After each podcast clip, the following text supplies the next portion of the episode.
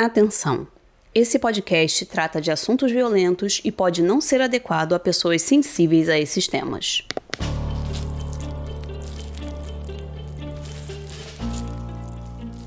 Poucos casais estamparam as manchetes de jornais da mesma forma que eles.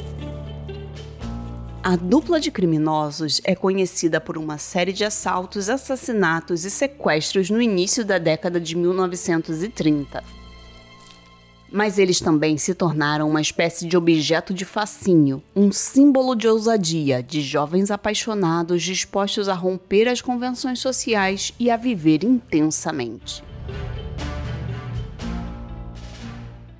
trajetória desses dois foi romantizada pelos meios de comunicação e serviu de inspiração para diversas produções, entre filmes, músicas e até mesmo um musical da Broadway. Seguindo a homenagem da carruagem sobrenatural ao Dia dos Namorados, hoje é dia de falar de ninguém mais, ninguém menos do que o casal criminoso mais famoso de todos os tempos. Senhoras e senhores, com vocês, Bonnie e Clyde.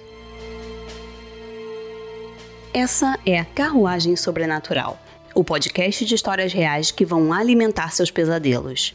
Eu sou Thaís Messora e vou te conduzir nessa viagem sombria.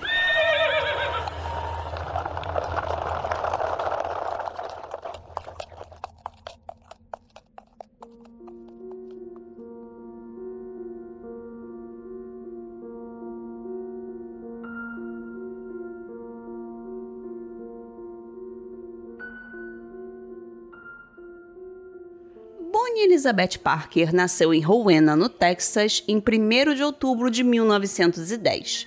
Ela era filha de uma costureira e de um pedreiro. A Bonnie tinha mais dois irmãos e era filha do meio do casal.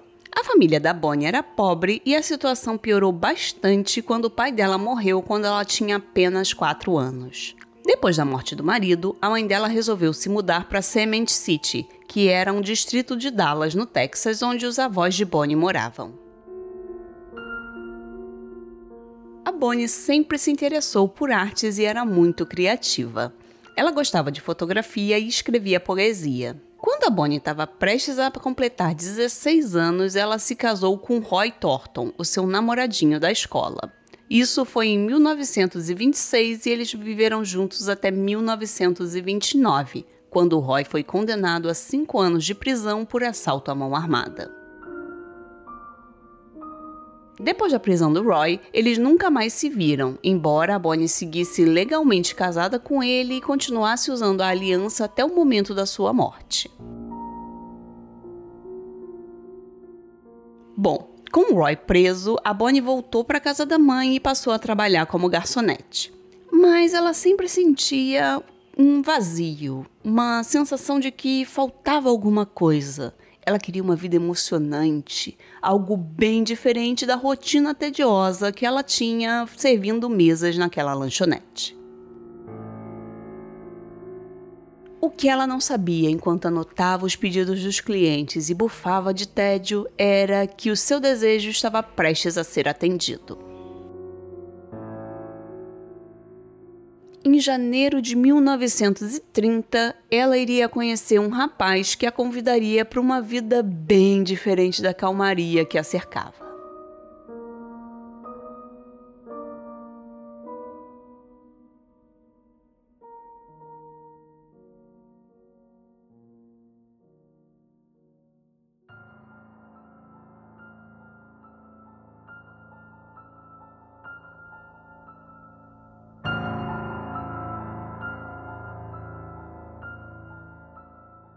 Clyde Chestnut Barrow nasceu em 24 de março de 1909 em Ellis County, no Texas. Ele era apaixonado por música e sonhava em se tornar um astro do rock um dia, mas infelizmente acabou alcançando a fama de uma maneira bem diferente.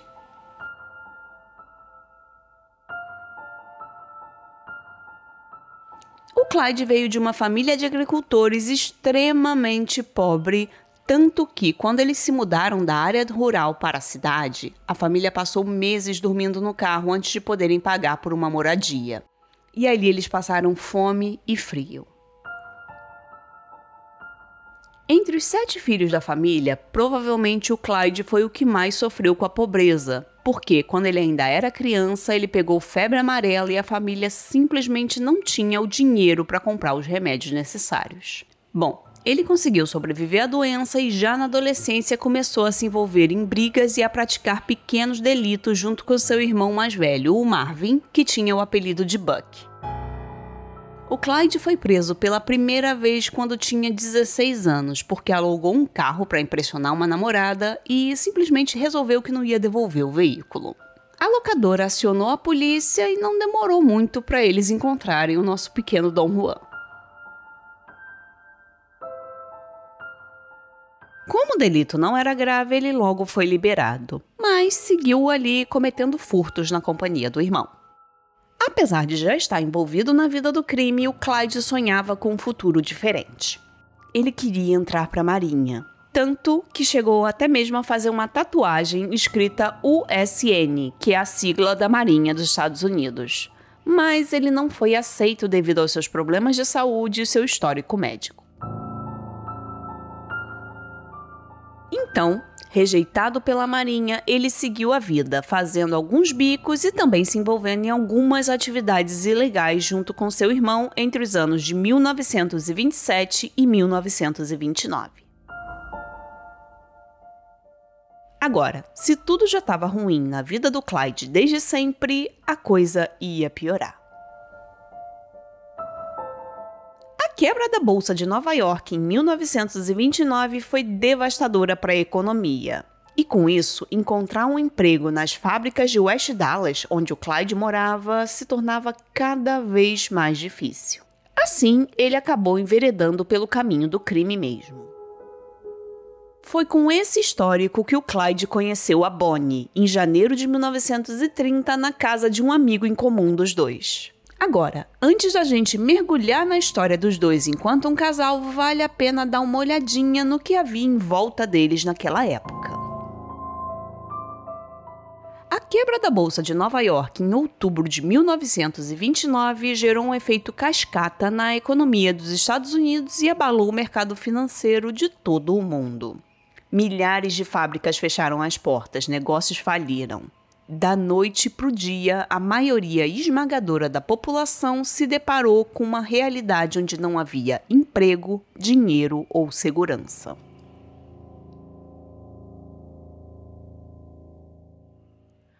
A fome passou a ser um fantasma constante. Nesse ambiente em que encontrar trabalho passou a ser cada vez mais difícil, havia ainda a proibição da fabricação, comércio e distribuição de bebidas, que estava em vigor desde 1920 e que levou ao surgimento de diversas quadrilhas especializadas no tráfico de bebidas alcoólicas. Era a época dos gangsters, como Al Capone e muitos outros.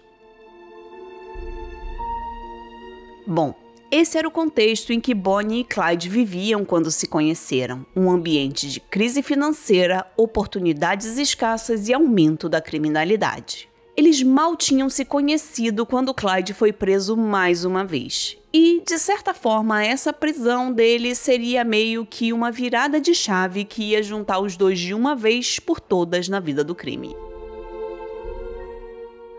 Enquanto Clyde aguardava o julgamento, a Bonnie foi visitá-lo e conheceu o companheiro de cela do seu namorado, um homem chamado Frank Turner, que a convenceu a levar uma arma para que ele e o Clyde conseguissem fugir.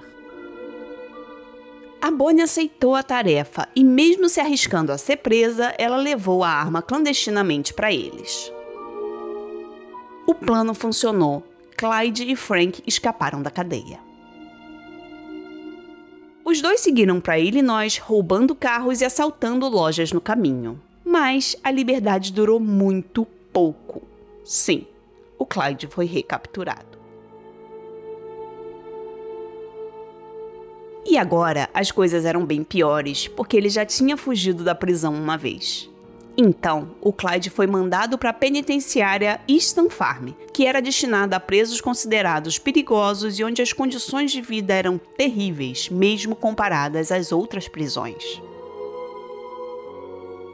Em Easton, os presos eram submetidos a trabalhos forçados e um regime análogo à escravidão. Além disso, o Clyde foi repetidamente agredido pelos guardas e por outros prisioneiros, além de ser abusado sexualmente. Em uma dessas agressões, ele matou o seu abusador, que era outro preso, com um pedaço de cano de chumbo. O Clyde nunca foi julgado por essa morte porque um outro preso que já estava sentenciado à prisão perpétua assumiu a culpa no lugar dele. Ainda assim, a situação na penitenciária Easton era tão ruim que o Clyde sentia que não iria aguentar passar os 14 anos de sua pena ali. Então, ele pediu para um dos seus colegas que acertasse o pé dele com um machado simulando um acidente durante o trabalho. O Clyde imaginava que, estando impossibilitado para trabalhar, ele seria transferido para uma outra prisão. Ele perdeu os dois dedos do pé nessa manobra, mas não foi liberado por isso. Por uma ironia do destino, ele acabou recebendo o benefício de liberdade condicional em fevereiro de 1932, poucos dias depois de ter cortado os próprios dedos. O Clyde nunca se recuperou completamente das feridas físicas e psicológicas da sua estadia na penitenciária Easton. Ele mancou por toda a vida como resultado da perda dos dedos do pé e também se tornou uma pessoa mais amarga e violenta do que era antes de ser preso. Agora, ele nutria um ódio profundo pelas autoridades e pelo sistema carcerário. Tanto que ele começou a planejar uma ação de vingança com fuga de prisioneiros. Quê? Hã? Ah, tá, tá, tá bom. Gente, desculpa, mas os cavalos pediram para falar que se vocês gostam das histórias que eu conto aqui, deviam conhecer os meus livros na Amazon. Principalmente o meu último lançamento, Os Mortos Herdarão a Terra, que é uma investigação sobrenatural no Rio de Janeiro de 1905. Nessa história, você vai conhecer a Lucinda, uma aprendiz de médium que é contratada para resolver o problema da mansão da família Monteiro e Silva, que é assolada por eventos assustadores mas ela vai descobrir que aquela casa guarda segredos que podem ser mortais. E agora, voltamos à nossa viagem.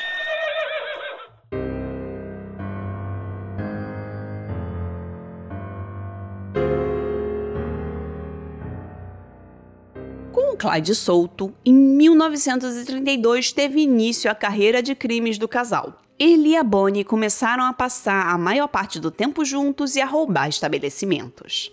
No início, eles selecionavam alvos relativamente fáceis, como pequenos comércios e postos de gasolina.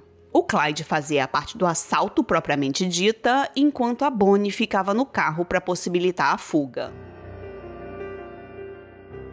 Depois, os dois se juntaram ao irmão do Clyde, Buck, e à esposa dele, a Blanche, eles se referiam a si mesmos como a gangue Barrel, por causa do sobrenome do Clyde e do Buck. E assim eles seguiam, assaltando comércios, roubando carros e mais carros para suas fugas e trocando as placas dos carros para evitar serem identificados. Eles também procuravam agir sempre nas fronteiras dos estados, porque nessa época a polícia de um estado não podia cruzar a fronteira e passar para o estado vizinho. E claro que os criminosos se aproveitavam disso para escapar.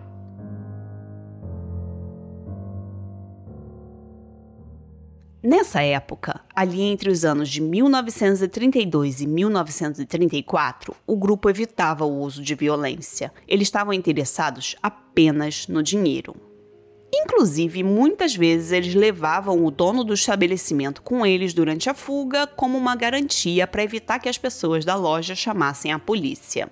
Existem relatos de que, depois que eles estavam longe o suficiente, eles soltavam a pessoa raptava e que, inclusive, davam uma certa quantia de dinheiro para que ela voltasse para casa em segurança. Isso fez com que eles fossem retratados na mídia de uma forma relativamente positiva, porque, no fim das contas, eles roubavam praticamente sem uso de violência.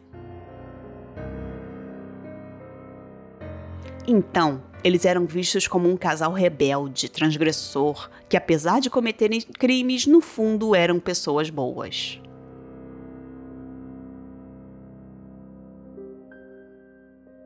começava a surgir a fama do casal criminoso e a romantização da vida dos dois em reportagens que destacavam as suas façanhas e a dedicação que um tinha ao outro. Em abril de 1933, a gangue tinha alugado uma casa nos arredores do distrito de Joplin, no Missouri. Estavam na casa, além da Bonnie do Clyde, o Buck, o irmão do Clyde, e a esposa dele, a Blanche, além de um outro assaltante que tinha se juntado ao grupo. Eles se divertiam bastante naquela casa, bebendo, jogando e fazendo festas até tarde da noite. Bom, a movimentação atípica chamou a atenção da vizinhança que contactou a polícia. Quando os policiais se aproximaram da casa, toda a gangue presumiu que estavam sendo cercados por causa dos seus crimes anteriores. E assim, eles abriram fogo contra os policiais. No meio do caos do tiroteio, o grupo conseguiu fugir, mas eles tiveram que deixar todos os seus pertences para trás, inclusive diversas fotografias da Bonnie e do Clyde. E são essas fotos que seriam responsáveis por boa parte da fama do casal. Nas imagens, tanto a Bonnie quanto o Clyde aparecem exibindo armas, carros e charutos em poses bem cinematográficas que fazia com que eles parecessem ao mesmo tempo glamurosos e perigosos.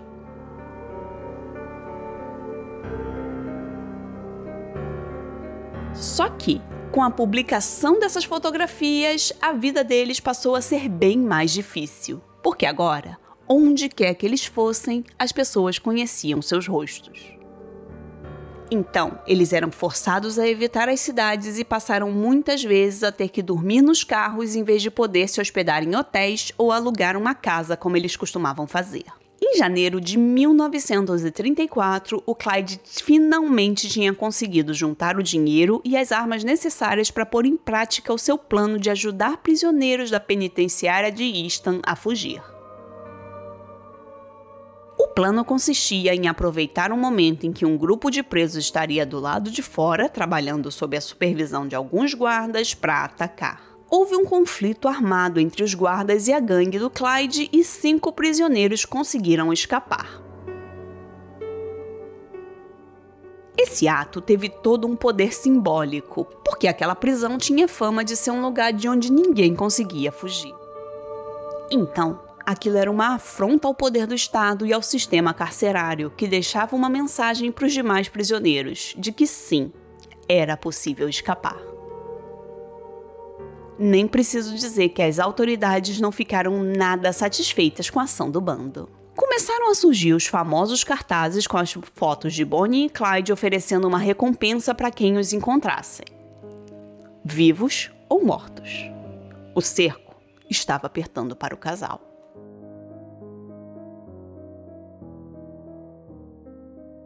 Depois disso, muitas mortes estavam por vir. Diversas vezes eles acharam que tinham sido reconhecidos e abriram fogo contra os policiais antes que fossem pegos. E essa sequência de mortes de policiais piorou ainda mais as coisas para o nosso casal de criminosos, porque as autoridades passaram a empreender ainda mais esforço na captura deles e a opinião pública ia se voltando contra eles.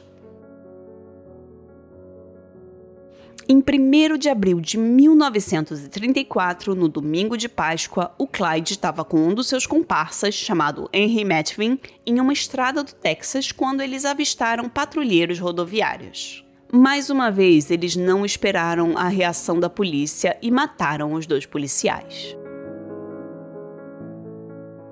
Esses assassinatos tiveram uma repercussão muito grande na mídia, principalmente depois que a noiva de um dos patrulheiros entrou no funeral dele usando o vestido que seria do seu casamento.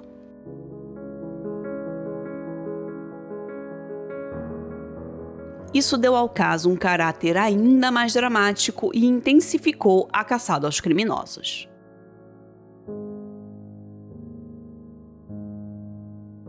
Aos olhos do mundo, Bonnie e Clyde não era mais um casal transgressor e apaixonado. Eles passaram a ser vistos como assassinos cruéis que precisavam ser detidos a qualquer custo.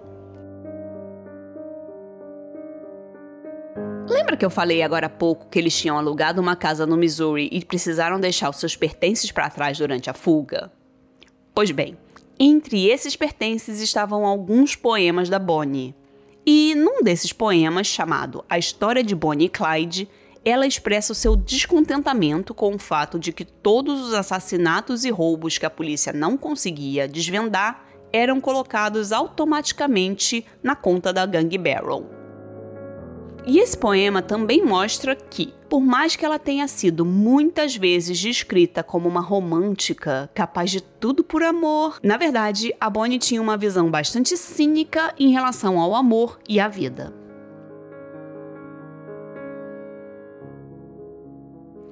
Nesse mesmo poema, ela previa que os dois teriam uma morte violenta e que seria um alívio para muitas pessoas.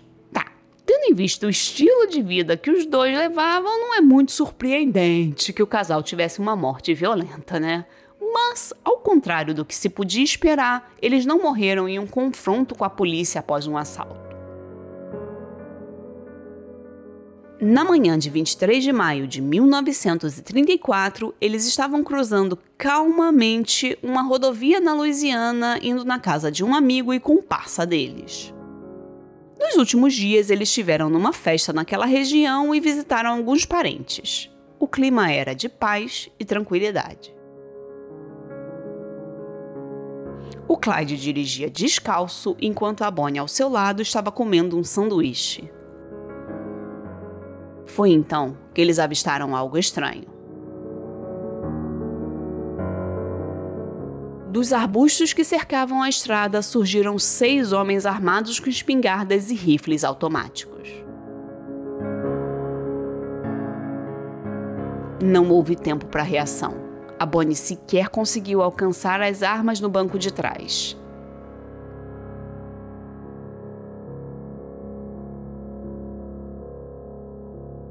Assim como a Gang Barrel tinha feito diversas vezes, os policiais abriram fogo contra o carro do casal.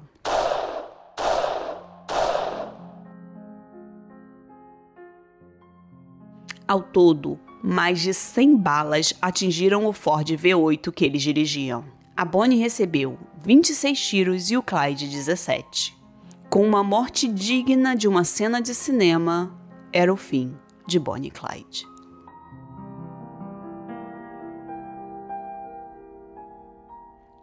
Preciso dizer que a morte do casal de criminosos estampou capas de jornais por anos e seria um acontecimento de grandes proporções. No próprio dia 23 de maio, a notícia da emboscada se espalhou e antes mesmo que o legista conseguisse chegar no local, o carro já tinha sido cercado por uma multidão de curiosos e pessoas interessadas em levar um pequeno souvenir para casa. Como cartuchos de balas e pedaços do cabelo da Bonnie. Por mais que os dois desejassem ser enterrados juntos, a família da Bonnie decidiu separar o casal após a morte e cada um teve o descanso final em um cemitério diferente. O epitáfio do Clyde talvez seja o melhor fechamento da história do casal que ganhou fama pelo seu amor e pelos seus crimes. Na sua lápide está escrito: morto, mas não esquecido.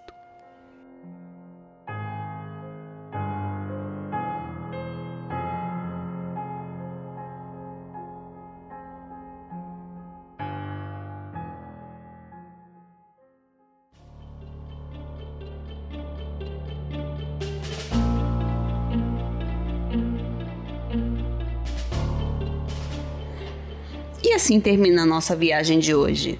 Cuidado com o degrau ao desembarcar e lembre-se de avaliar o podcast e nos seguir nas redes sociais. Se você gosta do podcast, compartilhe com seus amigos. Estamos sempre procurando por novos passageiros para assombrar.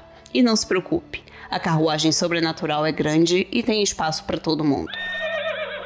Nossos passeios acontecem todas as sextas-feiras às 13 horas, mas você pode embarcar na hora que quiser pelo seu agregador de podcasts. Estarei te esperando para mais um passeio sobrenatural.